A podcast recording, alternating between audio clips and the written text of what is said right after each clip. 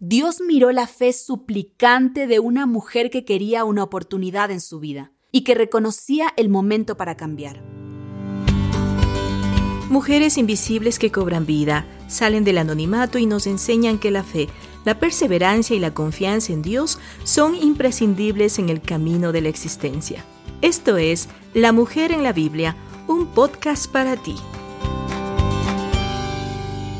Qué gusto saludarte. Te doy la bienvenida a La Mujer en la Biblia, el podcast en el que compartimos recursos y herramientas para ayudar a la mujer latina de hoy a caminar en su fe. En este podcast hemos creado varias series para ti.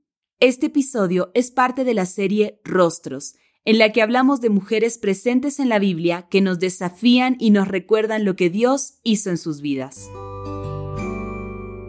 Hoy hablaremos de Raab, salvada por su fe.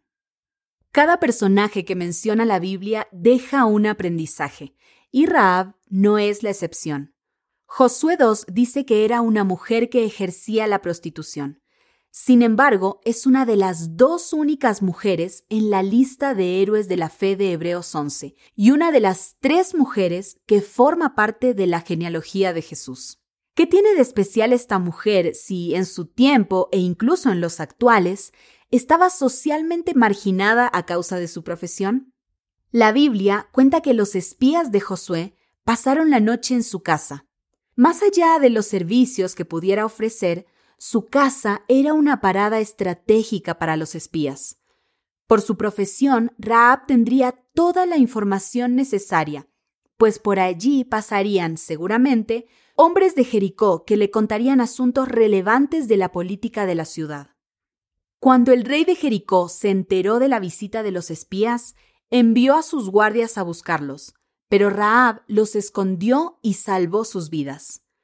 Esta decisión puede parecer algo muy simple, pero bien mirado, ella era una habitante de Jericó, una de las ciudades fortificadas de la tierra de Canaán, y los espías eran parte de un pueblo que apenas 40 años atrás eran simples esclavos. Sin embargo, Raab pronunció las palabras claves. Les dijo a los espías que todo el pueblo tenía miedo, porque habían oído de los milagros que el Dios de los israelitas había hecho a favor de ellos, y que todo el pueblo reconocía que su Dios era Dios arriba en el cielo y abajo en la tierra. Por eso les pidió que le juraran que la tratarían bien al atacar la ciudad. Rogó por su vida y la de sus familiares. Las palabras de Raab llevan implícita una súplica por un cambio de vida. La mujer reconocía que el Dios de los israelitas era invencible y vio la visita de los espías como su oportunidad para entrar a una nueva vida, a un nuevo pueblo. Allí encontraría el amparo que tanto había deseado y que por su condición no había obtenido. El cordón de grana que utilizó para ayudarlos a escapar sería la señal para librarla a ella y a todos los que estuvieran en su casa. En el libro de Éxodo, la sangre roja en los marcos de las puertas fue la señal que salvó al primogénito de cada familia y la señal de un nuevo pacto de salvación y liberación para un pueblo que había vivido esclavizado. En la entrada a la tierra prometida, un cordón de grana, rojo como la sangre, sería la señal que salvaría a una mujer de una vida esclavizada y a todos los que estuvieran con ella. Allí estarían aquellos que creyeron en la mirada misericordiosa del Dios de Israel. Y así fue. A Dios no le importó que Raab fuera una mujer que ejercía la prostitución. Dios miró la fe suplicante de una mujer que quería una oportunidad en su vida y que reconocía el momento para cambiar. Dios derribó las murallas de Jericó, pero la casa de Raab, que estaba construida sobre las murallas, no se cayó, y todos los que estaban dentro se salvaron. Luego Raab fue incorporada al pueblo, se casó con Salmón de la tribu de Judá, y de ese matrimonio nació Booz, quien más adelante sería el esposo de Ruth y abuelo del rey David. La salvación de Raab muestra que el Dios de Israel es grande y misericordioso, lento para la ira, siempre dispuesto a tratar con ternura, y que recompensa a todo aquel que tiene fe en él y actúa basado en esa fe.